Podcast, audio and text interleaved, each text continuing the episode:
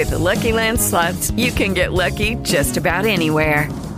This is your captain speaking. Uh, we've got clear runway and the weather's fine, but we're just going to circle up here a while and uh, get lucky.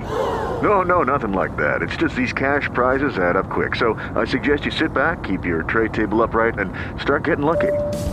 Play for free at LuckyLandSlots.com. Are you feeling lucky? No purchase necessary. Void where prohibited by law. 18 plus terms and conditions apply. See website for details. Este episodio está patrocinado por Graphisoft Latinoamérica. Yo le diera un minuto para presentarse con la audiencia que nos está escuchando en estos momentos. ¿De qué forma lo haría? A ver, bueno, eh, mi nombre es Patricio Zapata, soy arquitecto. Eh, por el acento seguramente notan que soy de Chile. Eh, soy, me titulé por ahí por el año 2001. De hecho, el otro día encontré mi título que lo tenía guardado. Abril de 2001 dice, pero en realidad mi examen de título lo di por en, en enero. Eh, he tenido la suerte, diría yo, de trabajar como arquitecto en proyectos por casi 10 o 15 años prácticamente. Eh, también durante ese periodo he tenido la suerte de ser profesor en universidades, en distintas universidades. Eh, me gustaba hacer muchas clases en pregrado, pero en algún momento de la vida las tuve que dejar. Y solamente ahora hago clases de, diplomado, de magíster, cosas por estilo. Eh, y también, también creo que he tenido la suerte de que me tocó trabajar en algún momento en área de ingeniería. Eh, antes de, empezar en, en, Graphisoft, que fue hace cinco años. así que, bueno, es un poco mi, mi experiencia como, como arquitecto, que en rigor me, simpatiza bastante la manera en que un ingeniero hace las cosas. Así que sé que aquí es un podcast de ingeniero, pero lo digo de corazón. ¿ah? Eh, suelo bromear en que en algún momento de mi vida quise, quise ver el lado oscuro de la ingeniería. pero al final del día en realidad aprendí muchas cosas. Entonces, en ese sentido lo considero como una, experiencia súper interesante y que de alguna manera me hizo cambiar un poco la perspectiva que yo tenía de la, de la arquitectura. Perfecto. ¿Y qué, lo, qué le llamó la atención de la o sea, ¿cómo fue su primer acercamiento a la arquitectura? ¿Cómo decidió estudiar esta o enfocarse en la arquitectura? bueno, mi abuelo, que debe haber muerto hace unos 5 o 6 años, era, era carpintero, siempre lo iba haciendo cosas. ¿ah? Aparte, siempre vivía en una casa que, que, era de autoconstrucción de mi padre, entonces en ese sentido siempre estuvo a medio camino, digamos, digamos. Y ahí yo creo que de alguna manera esas dos experiencias me, me, llevaron a, considerar la arquitectura como una opción. Eh, y yo creo que también eh, me gustaba hacer cosas. Y en general en la arquitectura, y yo creo que también en la ingeniería y la construcción uno le, gusta hacer cosas. De hecho, yo cuando postulé a la universidad acá en Chile, postulé a, a, lo que le llamo constructor civil, eh, a ingeniero civil y arquitecto. ¿ah? Entonces, en general, era, eh, me, gusta la construcción realmente, me gusta como ver cómo se hacen las cosas, me gusta entender cómo las cosas operan. Yo creo que un poco de ahí nace este, esta, esta aproximación a, la arquitectura y por qué me gusta la arquitectura en particular. ¿Cómo fue, cómo fue su experiencia a grandes rasgos, eh, su experiencia universitaria? O sea, ¿cómo fue la Porque, porque tengo, yo ya he platicado con diferentes arquitectos a lo largo de, la, bueno, en la historia de, de este podcast y prácticamente todos llegan a la, a la conclusión de que los saturan de demasiado trabajo, trabajo los primeros semestres, pues trabajo manual, incluso con el tema de las maquetas y demás, este, pues como para que vayan agarrando esa sensibilidad espacial, diría yo, con, lo que están proponiendo, con sus diseños y con, y también les, les dan un poquito de, em, de contexto con la historia de, de la arquitectura, no sé qué otras materias vean, pero en general creo que si uno voltea a ver a la carrera de, de, arquitectura, ve, eh, ve una, una, carrera o un área, una disciplina bastante saturada de información, eh, incluso me atreveré a decir que con poco tiempo libre, eh, ¿cómo la describiría usted o cómo la pasó usted allá en Chile? bueno, siempre la, uno, uno la verdad es que cuando uno entra a estudiar cualquier carrera siempre tiene una, idea muy vaga de lo, que, de lo que es la carrera. O sea, yo creo que eh, siempre uno ve eh, arquitecto portaplano regla T. Mesa de dibujo, voy a dibujar. Y claro, es un poco eso, y tal como tú dices, la, el feedback es que en arquitectura, a veces, yo creo que, llegué a tener 6 o 8 ramos eh, anuales porque en el fondo en, mi época yo, yo, estudié con un régimen anual, no semestral. Eran ocho ramos y se hacía bastante pesado, eh, había poco tiempo para, para vivir realmente. Eh, yo creo que hasta tercer año yo trasnoché, trasnochaba, trasnochaba, trasnochaba para poder eh, entregar lo que, las maquetas. Em, pero en realidad es una carrera que es bonita, o sea, una carrera que, que tiene que ver con la creación, tiene, con, tiene, que, tiene que ver con entender el espacio. Y yo creo que más que, más que el tema de hacer maquetas, que por ejemplo, eh, yo soy súper crítico en ese sentido acá en Chile y de hecho, en general, me, me, hago odioso a mis colegas porque yo digo que hacer maquetas es una pérdida de tiempo. O sea, hoy en día, el estar eh, gastando cartón y dinero, porque en general es una carrera cara que tiene que ver con que hay que tener dinero para comprar materiales, eh, es una pérdida de tiempo. Hasta tercer año, segundo año, yo diría que es, relevante entregar formalmente como una maqueta, pero yo siento que en el fondo los profesores que de alguna manera enseñan el diseño, les gusta ver sufrir a sus alumnos, sienten que tienen que pasar por el, por el trasnoche, por sacrificarse, por, por dejar a la familia en la fiesta, para poder eh, ser un dios de la arquitectura. Eh, puede sonar puede sonar raro, pero bueno, así lo veo yo. ¿ah? Que, que, yo creo que al ser una, digo, yo podría hacer la comparación directa con una de, con, con una disciplina hermana de la arquitectura que es la, ingeniería civil.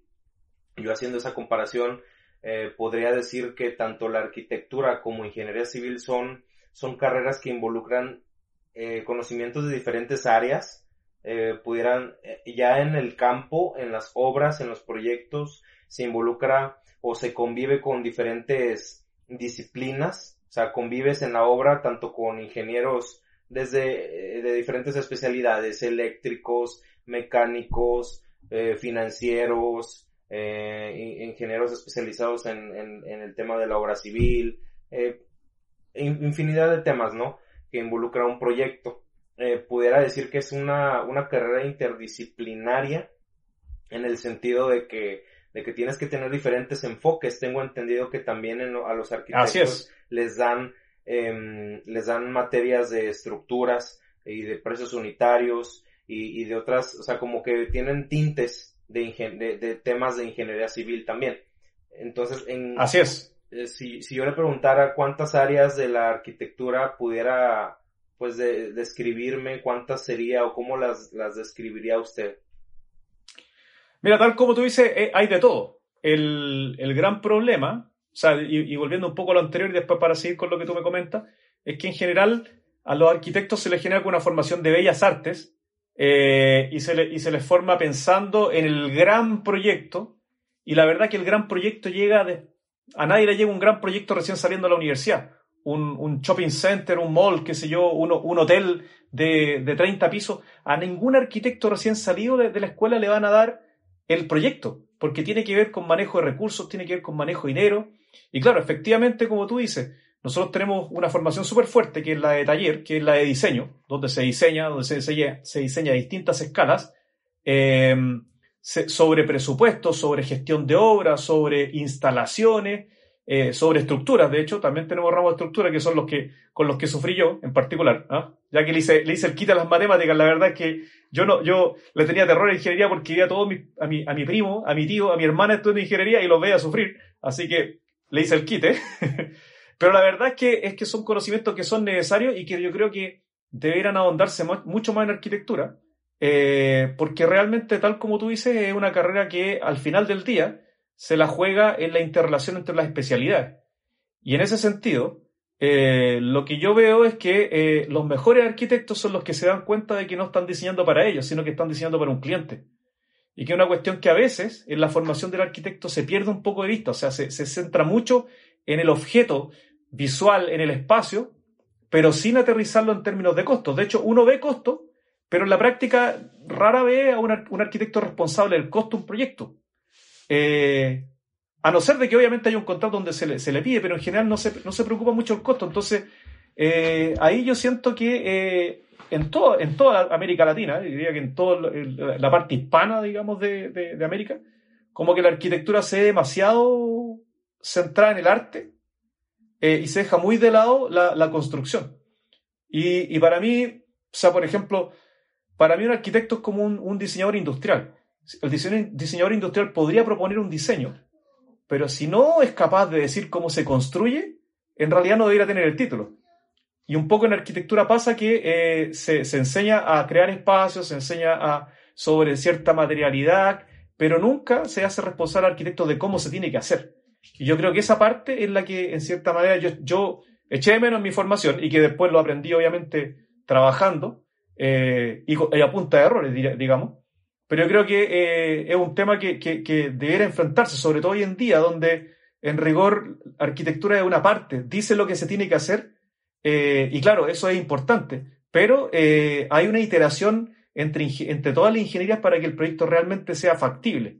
Y eso es lo que yo creo que no se, no, no se enfoca, no existe. ¿ah? Hay obviamente universidades que lo han, si se han dado cuenta de eso y lo están cambiando, pero son muy pocas, son muy pocas.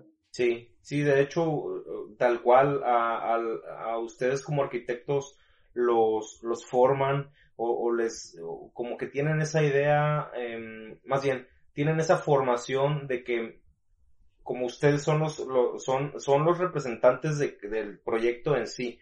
Entonces, al final ustedes, digo, desde el principio está, ustedes son los que de la nada, prácticamente de la nada, ustedes generan una primera propuesta. Y, y, me gusta pensar en, en, la industria de la construcción como una, como una disciplina también iterativa porque se, eh, se, se, va construyendo a base de propuestas y contrapropuestas. Como lo bien mencionaba un, el arquitecto este, si bien algunos, algunos, habrá algunos que sí vean aspectos económicos, la gran mayoría, la verdad es que están más enfocados en, en temas de diseño.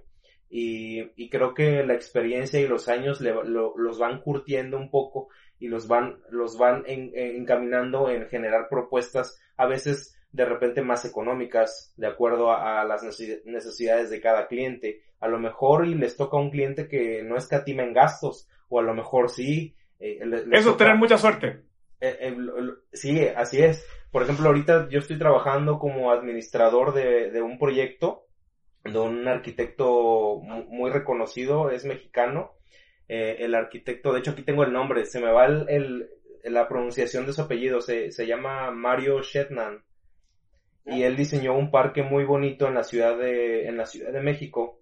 Y aquí en, en, en Nuevo León eh, proyectó un parque urbano que digamos que conecta diferentes zonas de una de una de una colonia en, en, pues en, en donde estoy, es una colonia muy grande pero tiene había como varios terrenos dispersos y de alguna manera a través de su proyecto conectó eh, y este conectó estas, estos proyectitos que al final de cuentas de manera global es un megaparque que puedes caminarlo desde, el, desde un extremo hacia otro. Entonces... Varios kilómetros, ¿no? Sí, así es. Bueno, son... Qué lindo. son varias hectáreas. Este, tenemos un montón de estructuras, muros de contención, tenemos por ahí un lago artificial, varios puentes de estructura metálica, eh, de formas caprichosas. Este, estaré pegando imágenes aquí en el, en el episodio para los que nos están viendo en YouTube. Eso es interesante, ¿no? Sí, sí, sí. En general, si lo ve uno desde, plan, desde la planta, se ve muy, muy, muy bonito, pero incluso desde abajo, este, las áreas verdes, áreas jardinadas, todo eso se ve increíble. Y la cuestión de los costos es que nosotros, eh, al menos desde el punto de vista de un administrador de obra, este, es siempre mi día a día se basa en cuidar los costos del proyecto. Por supuesto. En que, en que, el arquitecto dijo que vamos a hacer esta modificación a cierta área del parque. Ahora, pues Jonathan, tienes que checar cuánto cuesta. Tienes que ver cuánto va a impactar económicamente a tu proyecto, porque puede que ya lo, ya lo estén, es que las cosas en la obra a veces... Se nos acabe el dinero a medio camino, ¿no? Exacto, exacto. y este, y eso es un, un, eso es una de las cosas que más me ha gustado, que me ha tocado ver recientemente, el, el hecho de que al final del día terminas trabajando con un buen de personas, no es solamente el proyecto de una persona. cierto. A pesar de que hay una persona que lo diseñó o que lo encabeza, pues, para poder hacerlo en realidad tienes que ver un montón de cosas, ¿no? Este, Así es. Como, como, y, es algo que también nos van inculcando en la universidad a trabajar en equipo. ¿Cómo, cómo le fue con, con, digo, con esas experiencias de trabajar en equipo en la universidad? Ay, bueno, eh, como te decía, eh, yo creo que, bueno, yo entré a la universidad el año 94, si mal no recuerdo. Y en general el, el trabajo en equipo no, no, era algo... Sí, bien hice algunos unos trabajos con, con, compañeros, pero en realidad nunca había la interdisciplina, que yo creo que, al menos acá en Chile, yo sé de algunas universidades que han tratado de, a nivel de, escuelas, digamos, escuelas de construcción, escuelas de arquitectura, escuelas de ingeniería, de producir algún grado de integración. Pero siempre es un tema complejo porque eh, desafortunadamente los mismos hilos que nosotros vemos en, la industria de la construcción, donde cada uno se preocupa su metro cuadrado, eh, existe también en las universidades. Eh, y es claro, porque en el fondo uno se encuentra con gente que, no sé, estudió en los años 70, no lo sé, donde básicamente cada uno era propietario de su espacio, está todo bien definido, los errores eran parte del día a día, pero yo siento que hoy en día es un tema que es factible, técnicamente hablando, la tecnología lo, lo, habilita. Entonces, en realidad, yo creo que la universidad es el pensar en la especialización propiamente tal, que funciona como una unidad que nunca conversa con el resto, es lo más fatal que hay. O sea, de hecho, yo, por ejemplo, veo que los arquitectos que acá en Chile al menos son los más serios y los que tienen más éxito, son los que se preocupan de cómo se va a construir que de hecho hay, una oficina acá que, que, es bien importante, que eh, ya llevamos prácticamente dos años, tal vez, trabajando con ellos en el día a día, como básicamente como consultora de ese, otras veces simplemente para conversar de la vida, eh, se preocupa del plano construido. Eh, se preocupa de que el plano tenga las instrucciones precisas para que el que está en obra pueda ejecutar la, la, la obra de la mejor manera posible. Se preocupan del costo, son súper quisquillosos en eso. Y no por eso dejan de ser buenos arquitectos, que es lo más, lo más simpático. O sea, en el, fondo hay gente que siente que, que, el, que de repente, no sé, la normativa a veces, que, bueno, a veces la normativa es un poco tonta, pero en general siente que las reglas de la, de la construcción, la modulación que, que por ejemplo, acá en Chile, eh, de manos de Plan BIM se está de alguna manera implementando, el hecho de, que, de las cosas tengan dimensiones precisas, eh, lo sienten como un límite. Y la verdad es que yo siento que no es un límite. O sea, yo, yo creo que tú también tienes la misma experiencia. Yo nunca tuve Lego, pero sí tenía unas piezas para armar que se llamaban Tente, que eran cajas de, de, de, 2 por 2 por 2, eh, 2 por 4, que sea altura 1 por no sé. Yo voy a hacer cualquier cosa con eso. Entonces, en rigor, yo no siento que la, la modularidad sea un límite y tampoco siento que el hecho de preguntarle a otro profesional, y ahí, por ejemplo, fueron las cosas que yo vi en ingeniería, o sea, eh, el preguntarle al de al lado, pedirle datos de entrada concreto, no era menoscabar. Y claro, acá a veces lo sienten como que nadie le, al arquitecto le pone el pie encima porque él es el que sabe todo. Eso no es así, o sea, uno no puede saber todo en este mundo. No. Uno siempre es ignorante en algo, siempre. Y yo creo que ahí eh, el, hecho de, colaborar con, la distinta ingeniería, obtener feedback, pero de una manera organizada, orquestada, no como competencia, es el camino que irá a llevar a hacer mejores proyectos. Proyectos que en el fondo, eh, tal vez todo el dinero que se pierde a veces en mala gestión, se puede aprovechar en hacer mejores proyectos. Y yo creo que eh, hace falta colaboración y hace falta que en, las universidades eh, se hagan estos ejercicios donde realmente se integren distintas disciplinas, se obtengan visiones de distintas disciplinas, porque uno no puede saber todo, uno no puede estar en todos lados, uno no puede ver todas las cosas de, tan cerca y de tan lejos. En general, la arquitectura, el arquitecto nos forma con la capacidad de ver las cosas en detalle y también de lejos. Pero no podemos saber todo, o sea, no podemos saber, nosotros podemos poner, no sé, un, moldaje de, no sé, pues, dos metros 42, por decir algo. Pero resulta que el, dos centímetros más, dos centímetros menos para llegar a un módulo específico no le hace daño a nadie y ahorra una cantidad de dinero enorme. Y yo creo que eso lo sabe la gente que está en obra eh, y, al, de obra no se le pregunta. Y es lo más divertido. Al, de obra se le, entrega el problema y él tendrá que resolver. Y eso es, es un error. ¿ah? A todas luces. Sí, sí, sí, sí, sí. Sí, pues en ese proyecto nos tocó de, diferentes, digo, un sinfín de cuestiones que si me las pusiera, a, me pusiera a contarlas, yo creo que nos, nos acabaríamos dos horas, tres horas, ¿no? Este, pero por ejemplo. Días. Sí, sí, sí, sí, sí todo el sinfín de, de, problemillas que nos toca resolver día a día, la verdad es que este fíjese que cada vez que, que, que termino un proyecto, inicio otro, siento como que el conocimiento o la adquisición de experiencia ha sido exponencial, porque en el siguiente proyecto ya estoy aplicando conocimientos o cosas que aprendí en el anterior, ¿no? Y no es de que inicie desde cero. Entonces da pauta a que te vayas arriesgando a tomar decisiones más fuertes o, o, contemplar otras. Y, y, pues bueno, vas así avanzando poco a poco. Es la famosa experiencia de la que todos hablan en la universidad, pero que a veces no llegas a entender. Y por ejemplo, ¿cómo fue su proceso? ¿Cómo fue su proceso de adquisición de experiencia? Por ejemplo, eh, en los, desde los primeros eh, inicios, en sus primeros trabajos, ¿Cómo, cómo fue eso, este, en cuestión de que cómo fue su primer acercamiento a la vida laboral, eh, aunando un poquito en la, en la cuestión de la tecnología, cómo fue avanzando eh, el, la utilización de, eh, de, nuevas metodologías de trabajo, cómo, cómo fue en su caso? A ver, mira, yo, yo cuando partí en la escuela, nosotros, nuestra escuela es una escuela que eh, anterior es la Universidad de Santiago, la Universidad Santiago se llamaba la Universidad Técnica del Estado, ¿ah? así se llamaba en la época del régimen militar. ¿ah? Después se cambió a Universidad Santiago. Eh, y era una universidad donde yo creo que tuvo un par de profesores que tuvieron la visión para incorporar tecnologías tempranamente. No, obviamente uno, lo ve hacia atrás, uno no se da cuenta de esas cosas, pero ahora que lo veo hacia atrás, ah, tampoco había un plan, la verdad. pero, por ejemplo, yo en segundo año de arquitectura eh, estábamos aprendiendo AutoCAD. Y aprendimos a usar AutoCAD en 3D. O sea, por ejemplo, yo, yo tejí edificios. Tejí, no en el fondo no, no, estoy bromeando. O sea, la gente hoy día que, que, que, hace clic, clac en ArchiCAD y, hace un muro y, y clac pone una puerta o en Revit, en realidad dicen, y yo tuve que tejer eso, tuve que tejer eso con polígono. ¿ah? Construir alambre y después tejer, tejer con polígono. Y de eso sacar planos, que, o sea, fue otra cosa.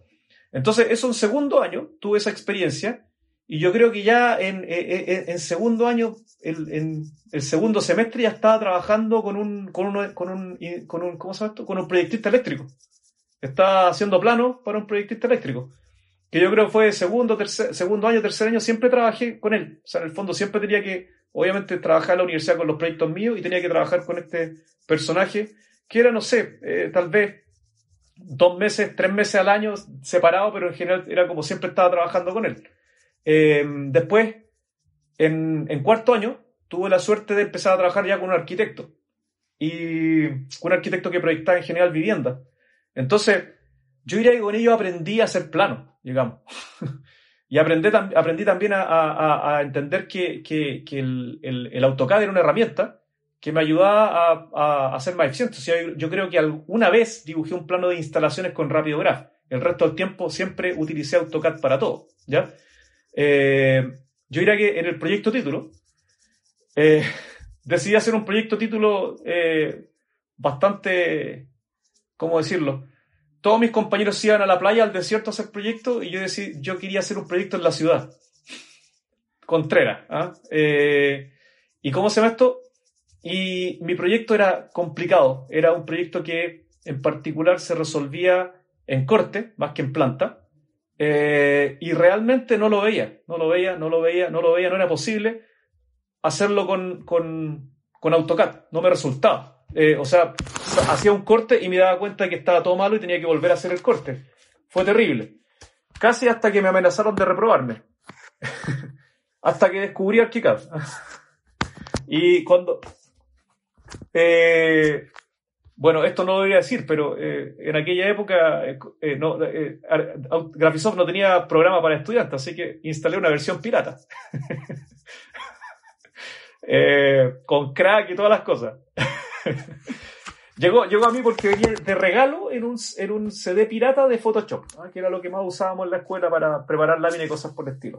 Entonces lo instalé y me acuerdo que un día, una noche que estaba aburrido, lo instalé, lo probé, hice un par de cosas, hice un corte y dije, no AutoCAD, chao AutoCAD. Y al día siguiente empecé a trabajar en ArchiCAD. Y que hacían los cortes solo. Que hacían los cortes solo. O sea, en el fondo las elevaciones salían solo, los cortes salían solo. Entonces dije, aquí me voy a ahorrar la mitad de la, vida. Y lo empecé a usar solo. Y estoy hablando cuando no había internet, o sea, olvídense el, el 2000 con ArchiCAD 6, ArchiCAD 6, 6.5 por ahí. Eh, imagínate, no, no, es, es toda una vida. Y la verdad es que eh, me di cuenta de que eh, se podían hacer las cosas de otra manera y en general a mí me da risa porque hay mucha gente que se da mil vueltas para incorporar tecnología. Yo sé que hay empresas de por medio, sé que, sé que es, es difícil, que hay gente y todo el cuento, pero a mí me da mucha risa que en el fondo los estudiantes de arquitectura de un día para otro. Yo me pasé de un día para otro, de un día a otro dejé AutoCAD. O sea, ni siquiera me preocupé de si podía pasar los DLG que tenía de base a. Me di cabezazo, me di trompada y entregué mi proyecto título. Eh, hecho en ArchiCAD completamente, con animaciones, videos, las plantas. De hecho, la maqueta la hice imprimiendo los trozos que necesitaba y los recortaba encima. Entonces, en el fondo, mi maqueta se ensambló. Todo ensamblado. O sea, eh, como, como eh, fabricación digital, dirían la, el que será el 8D, 9D, no tengo idea. ¿ah? Ya a esta altura del partido, eso me, me, me, río de esas cosas porque en realidad como que inventan cosas para vender, pero al final del día es un tema de voluntad. Eh, y yo lo hice y me funcionó y de ahí básicamente me enamoré de la tecnología porque en realidad son herramientas que permiten hacer las cosas de mejor manera. Y la verdad es que en mi escuela, mi profesor era un, personaje bastante conservador. La verdad es que nunca le preocupó si estaba trabajando en 2D o en 3D, le daba lo mismo. El tipo veía el proyecto y, gozaba con el proyecto. Eh, y, claro, ahora cuando, cuando de repente yo escucho también eso, eso, esos rumores de, que se escuchan, en, que dicen que en España se prohibió el CAD porque limitaba...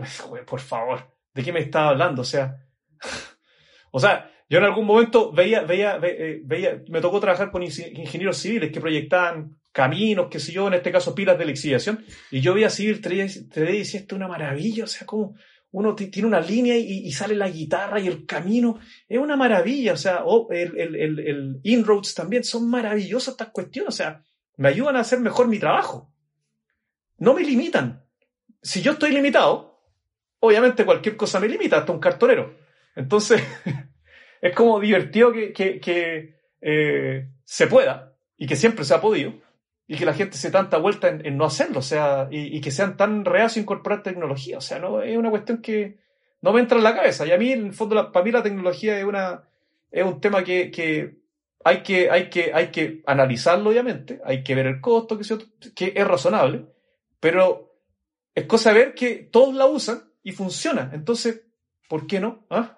Y al, y al ver que, que el uso de este software de alguna manera novedoso y que prácticamente muy pocas personas lo utilizaban, digo, llevo diferentes pláticas eh, alrededor del tema BIM porque también en su momento me llamó mucho la atención em, y más o menos me doy me voy dando una idea de cómo fue el acercamiento de, de, las personas que actualmente están involucradas en proyectos ya en utilizando esta metodología de trabajo y, software especializado y que te facilita muchísimo eh, la vida y te y te ayuda a optimizar tus tiempos y demás.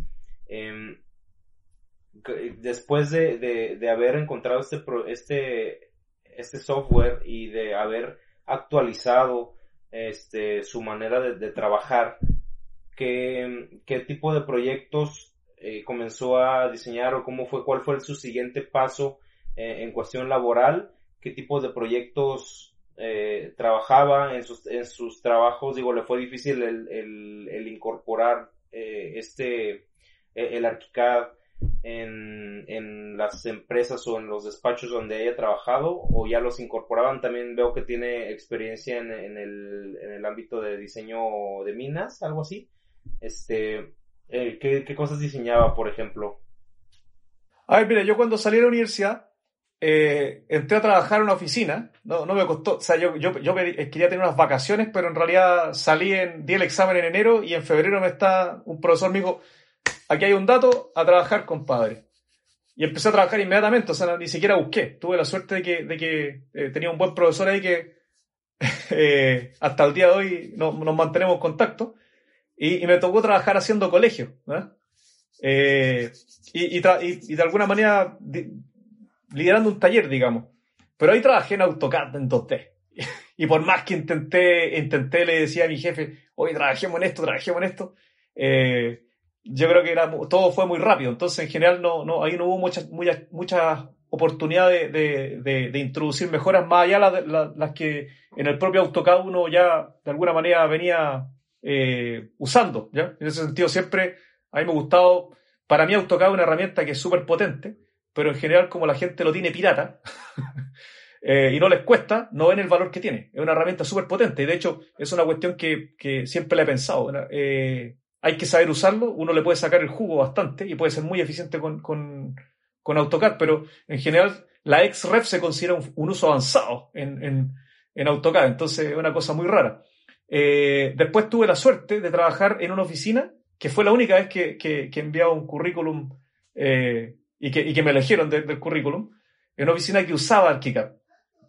Entonces, eh, ahí nos tocó trabajar con proyectos eh, enorme, o sea, edificios consistoriales, qué sé yo, consultorios, proyectos más o menos grandes.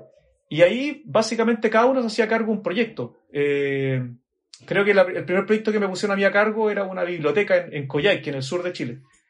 Ahí, bueno, nombro a mi, a ex jefe Pablo Bañados, que en rigor yo diría que de alguna manera me, él, él, es un tipo que en su momento era visionario, ¿cierto? Por, el uso de, este tipo de tecnología, a pesar de que era un, usuario experto en, AutoCAD, o sea, programaba Lisp para que te haga una idea, pero usaba ArchiCAD.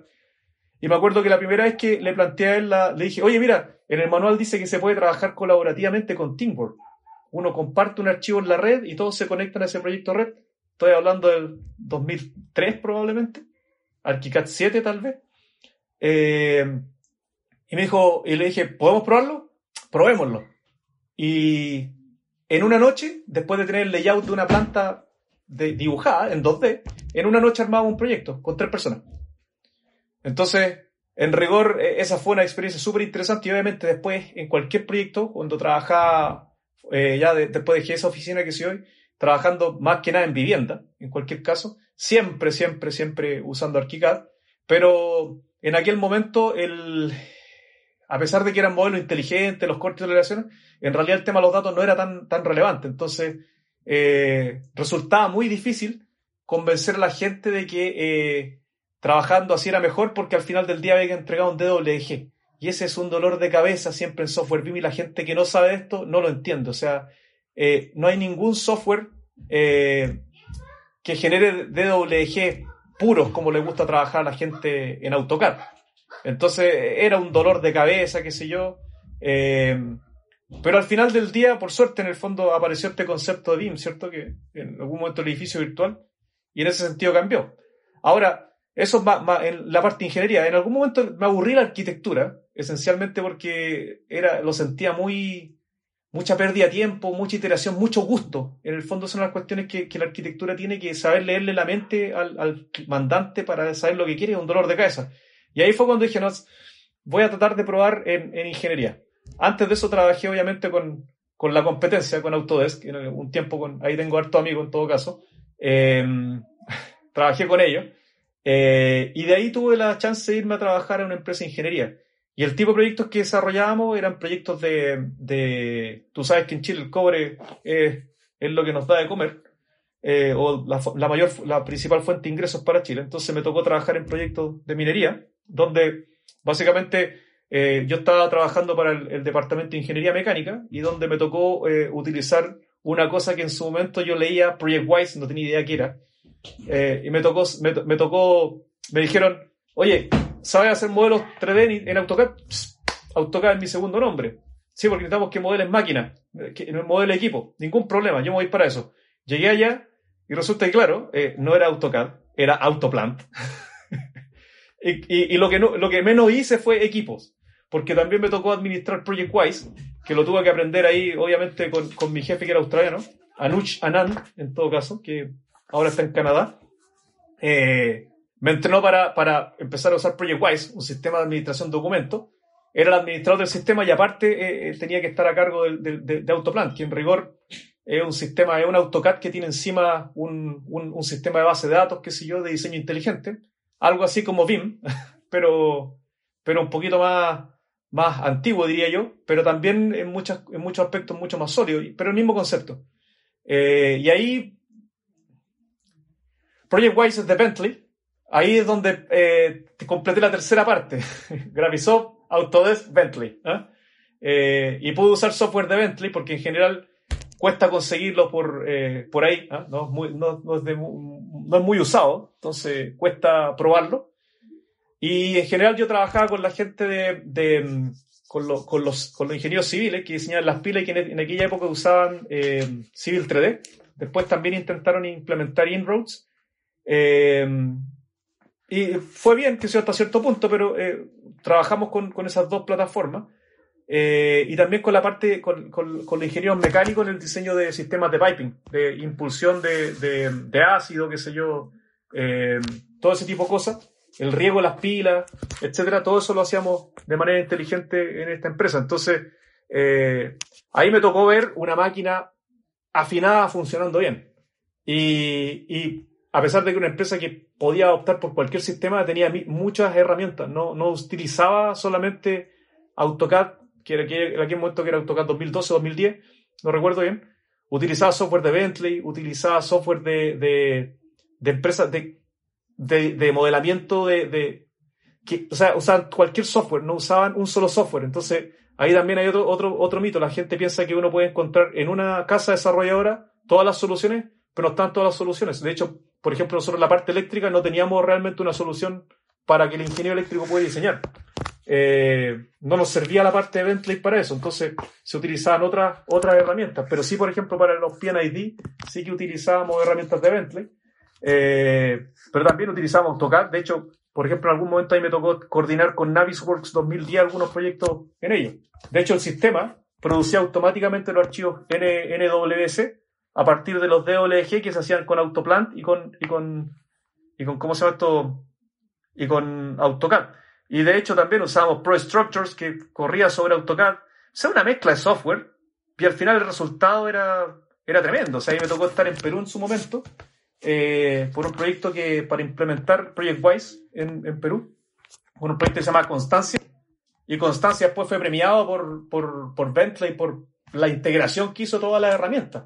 Con equipos trabajando en Canadá, en Chile, en Perú, en Brisbane, en Perth, en todos lados. Entonces, eh, se puede. ¿ah?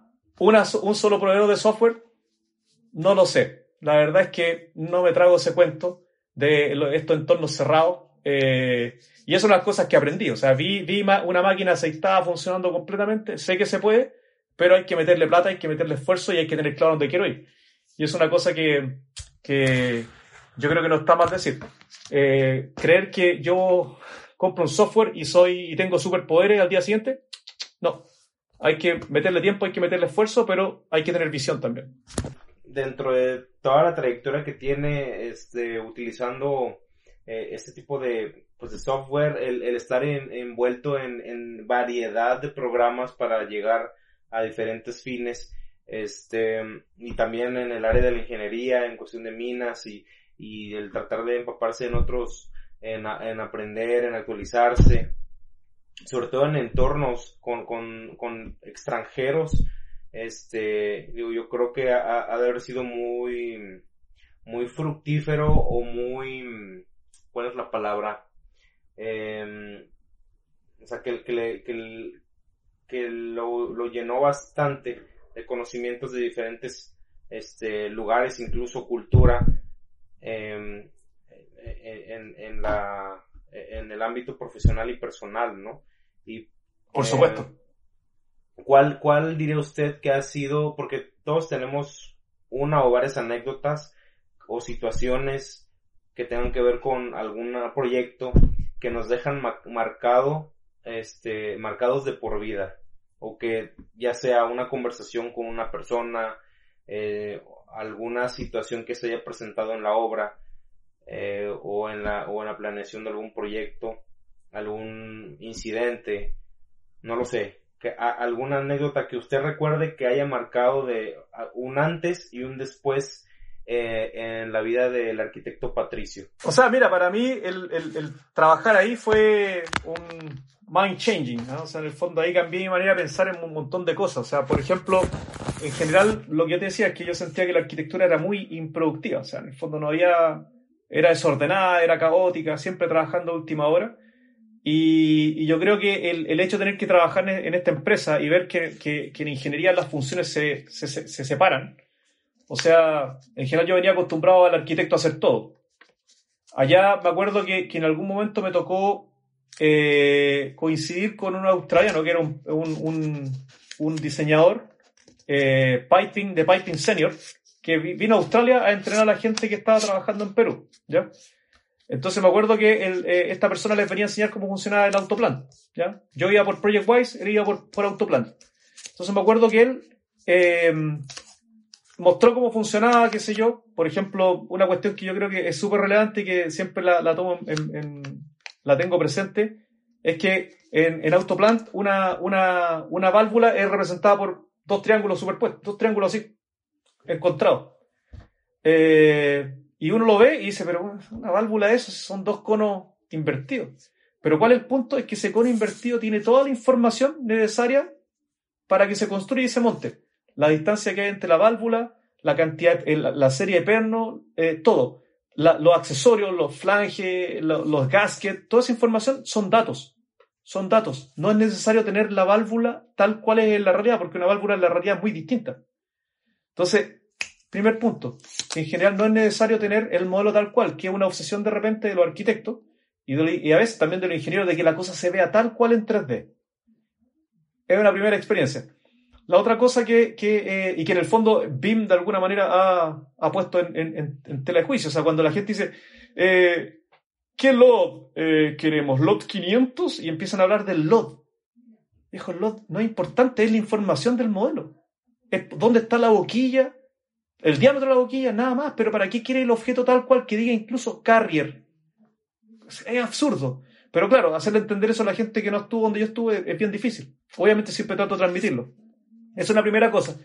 Este, este, este, personaje ponía la, válvula así y, decía, y también la puedo poner así. Pero en realidad así es mejor. Y es lo mismo. Entonces intercambiaba las representaciones del modelo eh, básicamente en función del, desempeño. Y la otra cosa es que cuando terminó este entrenamiento, eh, yo eh, le dije al, a este personaje, ya voy a acordar del nombre, dije, oye, ya, ok, ya, estamos listos con, con el tema de, de, producir el modelo. Ya, ahora, ¿quién, ¿y cómo se hacen los planos?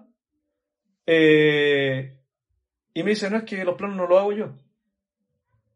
Pero ¿cómo? Se, tienes que saber, pero ¿sabe hacer plano? No, que no sé hacer plano. Yo diseño, güey. Yo diseño. ¿Y quién hace los planos? No, un personaje que, que, va más abajo que yo en la jerarquía de la empresa y que en el fondo sabe documentar y él pone las cuotas y todas esas cosas. Entonces, eso frente a, la, a la, producción lineal que realmente uno se encuentra esto, donde el arquitecto tiene que ir a la, a la, a la, municipalidad, tiene que ir a medir el terreno, tiene que ir a elegir el material, tiene que ir a... ¿Ah?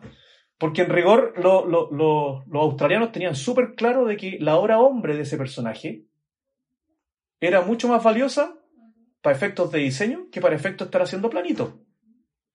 Y es una cuestión que en ingeniería la tienen súper claro. O sea, de hecho me acuerdo que yo de repente discutía con, con, con, con mi jefe y le decía, oye, ¿por qué no hacemos todos los proyectos en 3D?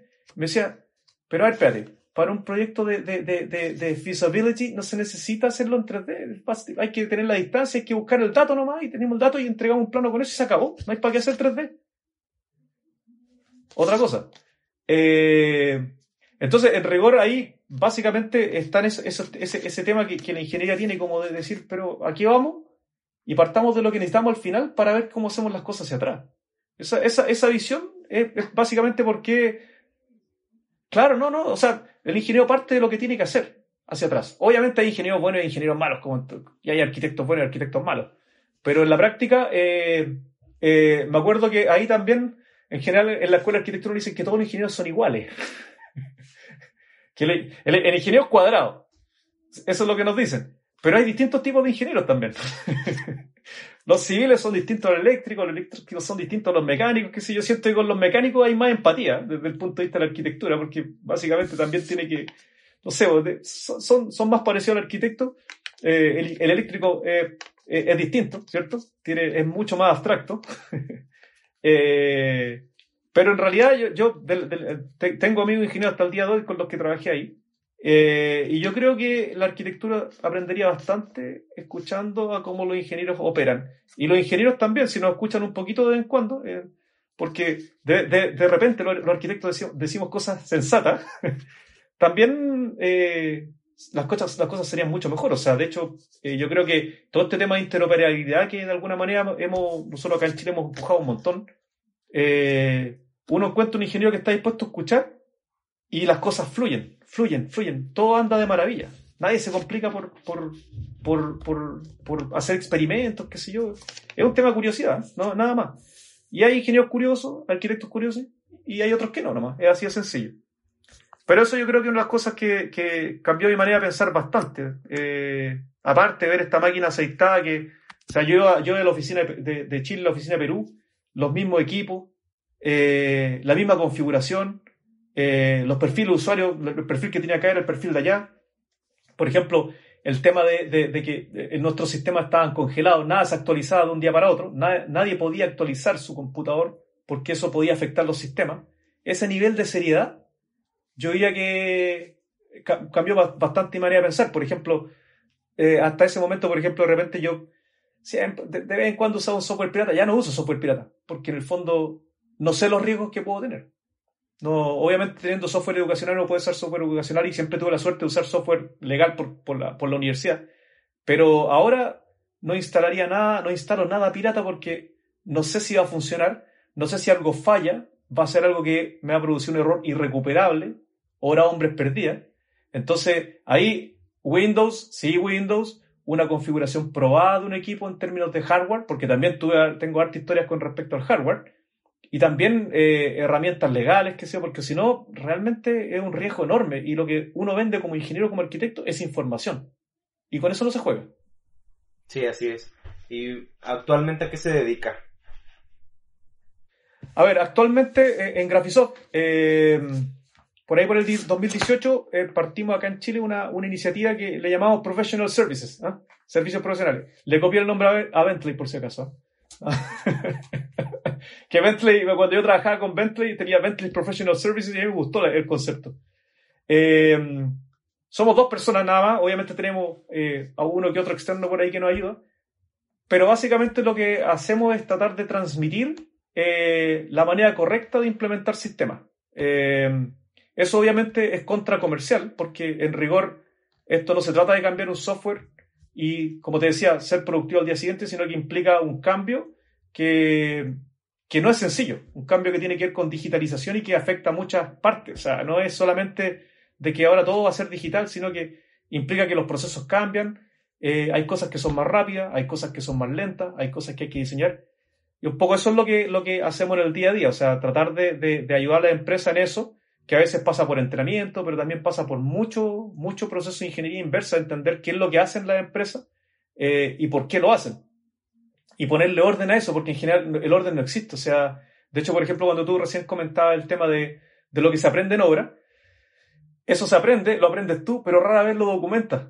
Entonces, si tú te vas de esa empresa, toda esa experiencia se va. Y yo creo que a esta altura del partido las empresas eh, que quieren ser exitosas tienen que entender que no pueden depender en las personas. O sea, no... Independiente que obviamente las personas son súper importantes, pero no puede, no puede pretender que una empresa mantenga continuidad operativa si es que no es capaz de eh, levantar procedimientos, estándares, que una de las cosas que, por ejemplo, ahí eh, en Ausenco teníamos estándares para todo, que es la empresa, ahí se me salió el nombre, la empresa en la que trabajé, teníamos estándares para todo todo estaba normado, todo estaba definido, porque eh, las cosas tienen que resultar siempre bien. Entonces yo creo que es una de las cosas que de alguna manera a la gente no le gusta, en la industria de la construcción no les gusta, porque, porque eh, de alguna manera pierden poder. Si documentan lo que hacen y cómo lo hacen, se pierde poder. ya dejan de depender de uno. Pero la verdad es que es importante porque si no está documentado cómo se colabora, cómo se intercambia información, y no hay registro de eso ni trazabilidad, realmente un problema. Un poco eso es lo que, lo que nosotros hacemos y obviamente en el día a día también eh, de vez en cuando uno tiene que ayudar a un cliente que tiene un problema a veces tonto, a veces un problema que tiene que ver con flujo de trabajo. ¿ya? Eh, Eso, eso es lo que hacemos acá. Perfecto. ¿Y cuál es su opinión acerca de, hablábamos de, digitalización en la, en la industria de la construcción, pero en, más allá de, de la aplicación de, de nuevas tecnologías ya de manera técnica, vamos a voltear un poquito más el tema a la cuestión de marketing y comunicación. Hoy en día estamos saturadísimos, saturadísimos de información, de, y todo nos lo venden a través de los celulares. Este, que hay, pues tiene, sus pros y sus contras, pero por ejemplo para alguien, eh, hablando de, mí, para alguien que eh, de alguna manera a, la par de su carrera como ingeniero civil, este, ejerciendo su carrera, pues también eh, hago un poco de esto, de, la creación de contenido y poder vender difusión. tus tu, tu, este pues sí tus, tus contenidos a través de, la divulgación en redes sociales. Y este, pues prácticamente es estarte, estar, estar de entrada crearte una imagen, o una, una imagen profesional tuya y poder venderla a través de las redes sociales. Y también esta, creo que ya hay un área de oportunidad que muchas empresas están aprovechando porque eh, prácticamente la, mayor parte del tiempo todos estamos, nuestra atención está fija en, en, en, una pantalla, o sea, en cual, eh, ya sea en tu celular, en tu computadora, en tu tableta, eh, incluso en, en, los espectaculares, ¿no? Que, que, vamos camino al trabajo, vemos los, los anuncios este, gigantes, ¿no? a través de la ciudad. Y pues todo el tiempo están tratando de vender, de vendernos algo, ¿no? Y por ahí entra el arte de, de, poder estar em, creando contenido, no solamente para vender, sino para ayudar a las personas, ¿no? Que es igual parte de la, eh, eh, parte de lo que tratamos de hacer eh, a través de este, de este esfuerzo de, de, crear conversaciones con diferentes eh, personajes dentro de la industria de la construcción. Eh, es parte de lo que a mí, en lo personal, a mí me gusta mucho el absorber esas ideas que hay. Ahorita estoy platicando con usted que está en Chile. en alguna ocasión platiqué con, con algún arquitecto de, de Argentina, otros de, de Colombia, en, eh, también tengo conocidos en Perú. Entonces, poquito a poquito, pues vas como que absorbiendo esa información y cómo se va manejando, este, pues todo esto, ¿no? Todo este mundillo de las redes sociales y de la, de, la divulgación de, de, conocimiento. ¿Cuál es su opinión al respecto? En el sentido de que pudiera ser ventajoso o pudiera ser una pérdida de tiempo para la cuestión eh, de que algunas empresas quieran, o tanto empresas como a nivel persona, que quieran aprovechar estas plataformas eh, para poder eh, venderse profesionalmente, porque ya lejos de, compartir imágenes de lo que nos vamos a comer hoy en Instagram, este, lejos de eso, pues compartir contenido de calidad. A ver, primero que nada, yo creo que lo que tú estás haciendo me parece súper valioso, porque en rigor justamente tiene que ver con eso, ¿no? no tiene que ver con, una, con un trabajo que es bien, es un granito de arena, eh, pero que realmente está entregando información de calidad, eh, con una visión, ¿ya? Yo creo que eso, eso es súper importante. El gran problema de hoy, yo encuentro es que eh, no todo se puede comunicar en 140 caracteres. Y, y, ahí de repente cuando, o sea, yo en general soy bastante, a pesar de que en el fondo me encanta la empresa en la que trabajo y me gusta la tecnología, en estricto rigor tengo una carrera como profesor, entonces no puedo mentir. no, no puedo mentir porque tarde o temprano me sale un y usted dijo esto en la clase y ahora está diciendo esto otro.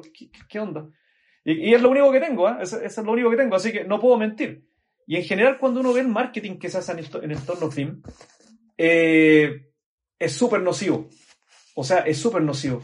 Eh, el, eh, esa, esa sobresimplificación que, claro, en realidad es como para que lo entienda como decimos en Chile, la gallada, eh, cualquiera lo entienda, de hablar del 4D, el 5D, el 6D, el 7D, el 8D, y hasta que al final ya se, a mí me aburre, realmente me aburre porque en rigor es, es sobresimplificar algo que, en, que, que, es un trabajo que no debería ser.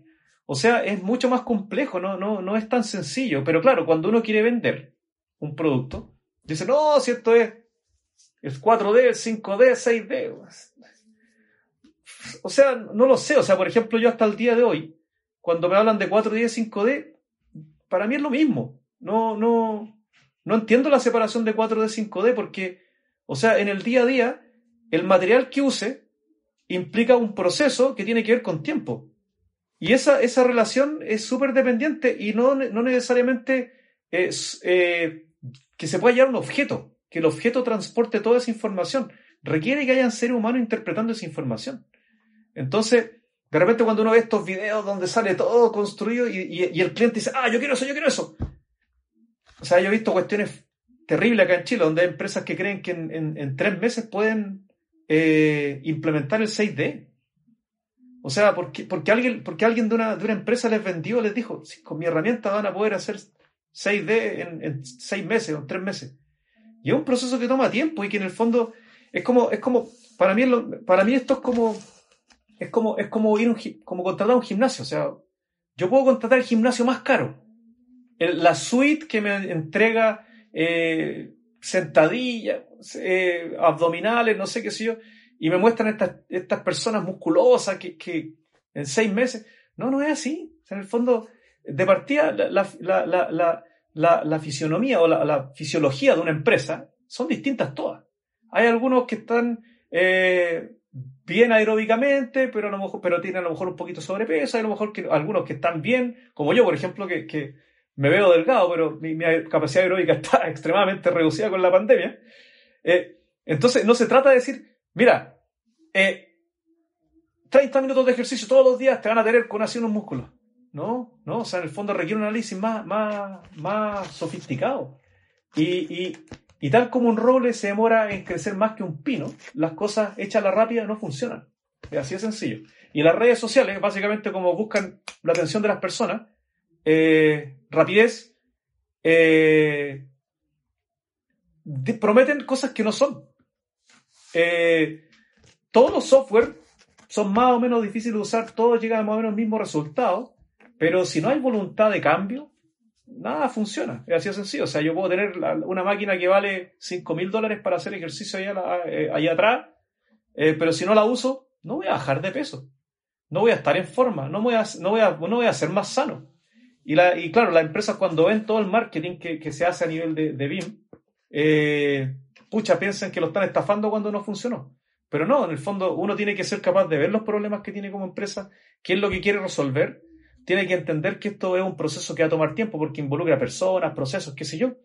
Eh, y de ahí optar, voy a ir por esto, después por esto otro, después por esto otro. No puedo hacer todo al mismo tiempo porque requiere ajuste, son procesos iterativos. Obviamente, también lo puedo decir, pero, pero espérate, los americanos lo hacen inmediatamente. Y a mí me ha tocado hablar con gente de, Estados Unidos que, que, trabajaban para el Graphisoft y decían, oye, pero usted está súper bien en BIM. Me decía, compadre, yo en el día a día tengo que luchar contra gente que usa AutoCAD. Eso es lo que veo en el día a día. Me decía un, Sean Hughes, me acuerdo bien, que me decía eso. Eh, entonces, lo que se ve allá no es realmente la realidad. Entonces, cuando uno piensa que porque el otro lo hizo, me va a funcionar, puede ser, sí, vamos a probar que se pueda, pero no tan rápido porque a lo mejor otro invirtió más recursos, a lo mejor otro tiene gente más talentosa, no lo sé, o sea, pero en el fondo hay, existe mucho bluff, siento yo, en las redes sociales, en términos de gente que es el que grita más fuerte, el que hace más ruido, es el que tiene más credibilidad. Eh, y, no necesariamente, o sea, por ejemplo, a mí me tocó en Chile mucha gente que eh, me decía, y me, han encarado, me han dicho, ¿por qué dices que IFC sirve si no sirve? Eh, porque funciona. No, pero es que bien sabido que se pierden datos. Me lo han dicho en distintos países, ya. Y, claro, si, yo exporto mal, se van a perder datos. Sí, es un hecho. si no sé lo que estoy haciendo también, no va a resultar. Si llego y aprieto tecla y muevo perilla, y que en 3Studio, por ejemplo, cuando me toca trabajar con 3Studio, subir todos los sliders a máximo en luz, no va a producir un buen render. No, no es así de sencillo. Hay que entender lo que estoy haciendo. Me decían eso, y hoy, y hoy en día eh, eh, tienen una, una medalla que dice que son IFC y defensores del OpenBeam entonces al final como que hay mucho bluff y también yo creo que hay mucha gente que tiene miedo de decir que no sabe. A mí en general cuando me dicen que soy experto digo, no, yo no soy experto. O sea, sé más, sí, sé más que seguramente tú eventualmente, es lo que a mí me toca, pero no sé más que de lo que tú haces en el día a día. Y es porque ya lleva 20 años de, estar trabajando con inmiscuido así, ¿no? O sea, utilizando ese tipo de herramientas, o sea, es cuestión de tiempo también. Pero uno sigue cometiendo errores y sigue aprendiendo, o sea, en el fondo uno, uno aprende todo el tiempo de, de, la gente. Y pero cuando uno cree que sabe, y acá en el fondo, en, en, en, el, en el, tema BIM, hay mucha gente que, que se quedó como experto y, cree que no se puede bajar del pedestal y nunca dice que no saben y cuando tratan de eh, construir sobre la mentira, cometen errores. O sea, y como yo digo, o sea, que aquí han habido expertos en Chile que dicen que no sirve IFC. Y yo en el día a día veo gente que intercambia IFC, veo empresas de ingeniería que se pasan IFC para allí, para allá, qué sé yo, y claro, a lo mejor no le sacan todo el provecho porque es un proceso que, que toma su tiempo, pero lo usan y funciona y lo hacen. Entonces, obviamente no es, no es perfecto porque la tecnología todo el día está, está, cambiando y mejorando, pero eh, yo sé que es difícil para la gente encontrar en, en las redes sociales eh, alguien que realmente hable de verdad y que, y que, diga las cosas como son y en ese sentido creo que lo que tú haces es un, es un aporte en ese sentido, pero claro, el problema es que también tienes que hacer marketing para que te conozcan y, para que te vean. Entonces al final. Deje, usted terrible, el terrible. Deje usted el marketing, la constancia. O sea, este podcast en teoría debería estar sacando un episodio cada semana y el tiempo no me da. Digo, e, este podcast es una persona nada más y estoy prácticamente es como el hombre orquesta. One Man Band, ¿eh? Sí, sí, sí. Sí, sí, sí, prácticamente. Entonces, tengo, literalmente, tengo tres dispositivos aquí que estoy cuidando, tengo una cámara acá, estoy checando el audio y a la vez estoy pensando en qué pregunta voy a hacer, ¿verdad? Y luego después el tema de la postproducción y luego el publicar y demás. Digo, entiendo mucho, eh, o sea, entiendo lo, este, lo, lo que, o sea, lo, lo comprendo perfectamente, o sea, este, sí, mucho, mucho, este, mucho de lo que se vende en redes sociales, pues sí, este, muchas de las cosas sí están muy blofeadas, o sea, hay mucho bluff, pero eh, yo creo que al final del día las personas también se dan cuenta de eso y se dan cuenta de quién realmente está aportando algo y, y quién nada más está gritando y, y ver quién grita más fuerte, ¿verdad? Pero por ejemplo... Mira, hay una, hay una escena de, de, la vida de Ryan de Monty Python, que es muy divertida. Que eh, sale Ryan, no sé si has visto la, serie, pero si no, vela porque es muy divertida. Y, hay profetas a la, salida del templo de Jerusalén, si no me, mal no recuerdo. Y un profeta, hay un profeta dice, y vendrá un monstruo de un dragón de cinco cabezas y atacará a los paganos. Que sigue avanzando y como que el, el profeta al lado escucha y dice, y vendrá un dragón de cien cabezas y, como que van mintiendo encima de lo que dice. yo siento que a veces eh, pasa mucho eso y se juega mucho con la ignorancia de la gente. Y, y claro, o sea, insisto, todos somos ignorantes en algo. Eh, y claro, yo creo que los medios serios como el tuyo, yo, yo creo que son un aporte a, que, a que la gente pueda eh, informarse y, que, y tomar una decisión correcta en todo sentido. ¿Ah? Así que eso siempre un...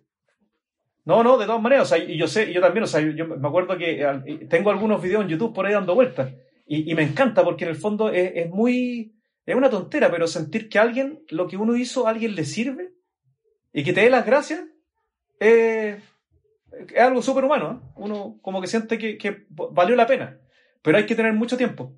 Eh, y yo, de hecho, yo hace tiempo que no hago un video en, en, en, en YouTube justamente por, porque eh, hacerlo bien eh, toma tiempo, requiere mucho esfuerzo.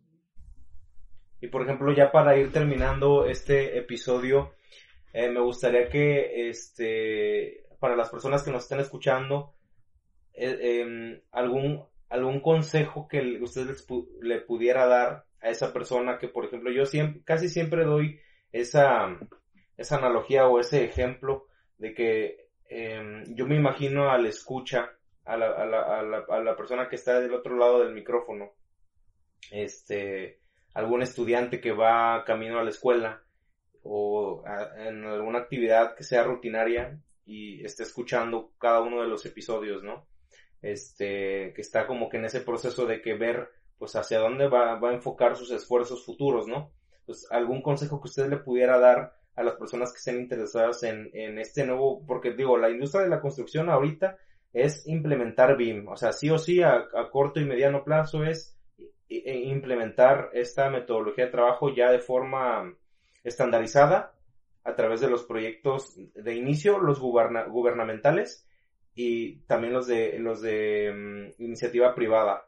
Pero por ejemplo, ¿qué consejo le daría a esas personas que que no saben a dónde enfocar sus esfuerzos o que de repente quisieran motivarse a seguir ya sea estudiando arquitectura o ingeniería civil o alguna carrera afín a la construcción.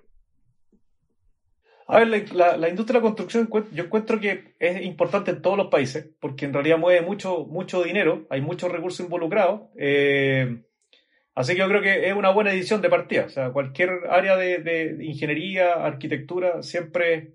Eh, y si uno siente que quiere hacer cosas, yo creo que es, una, es una buena elección.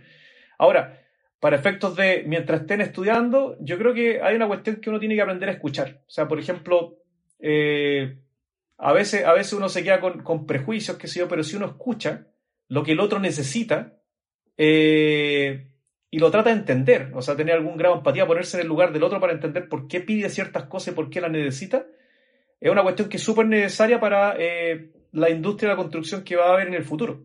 Porque hoy en día eh, la tecnología admite que se colabore abiertamente, que no estemos entregando planos, que sé yo, o sea, yo creo que algún día los planos no van a existir, no imagino cómo, obviamente, pero algún día van a, van a, van a dejar de existir y no van a ser la moneda de cambio que hoy en día tenemos.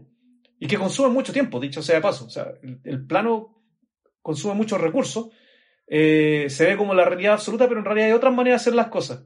Entonces, en ese sentido, esa, la capacidad de colaborar, la capacidad de empatizar con el que está al lado, de entender las necesidades con el que está al lado y de no dejar de aprender, yo creo que son fundamentales.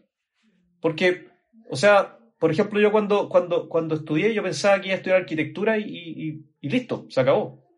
Pero la verdad es que uno, yo, o yo todo el tiempo estoy estudiando. No, todo el tiempo estoy leyendo porque no me gusta eh, que me pillen sin saber o tener una postura con respecto a un tema. Entonces es una cuestión que les va a seguir pasando. Y eso obviamente en Internet uno encuentra todo hoy en día. Eh, es muy difícil discriminar lo que es cierto de lo que, de lo que no. Pero la información está ahí y hay mucha gente buena que quiere transmitir su experiencia. Siempre hay, siempre hay. Entonces, en ese sentido creo que, primero, aprender a colaborar, trabajar en conjunto, no pensar que el, el, el profesional que está al lado mío es un enemigo, a veces, obviamente, hay rivalidad de cosas por el estilo. Eh, el escuchar atentamente y, obviamente eh, el, aprender y el no cerrarse a, ¿cómo se llama esto? A, nuevas tecnologías, ¿ya? Eh, obviamente toda la tecnología tiene un costo, entonces uno no puede llegar y decir, vamos a usar nubes de punto acá porque a lo mejor el proyecto no lo admite.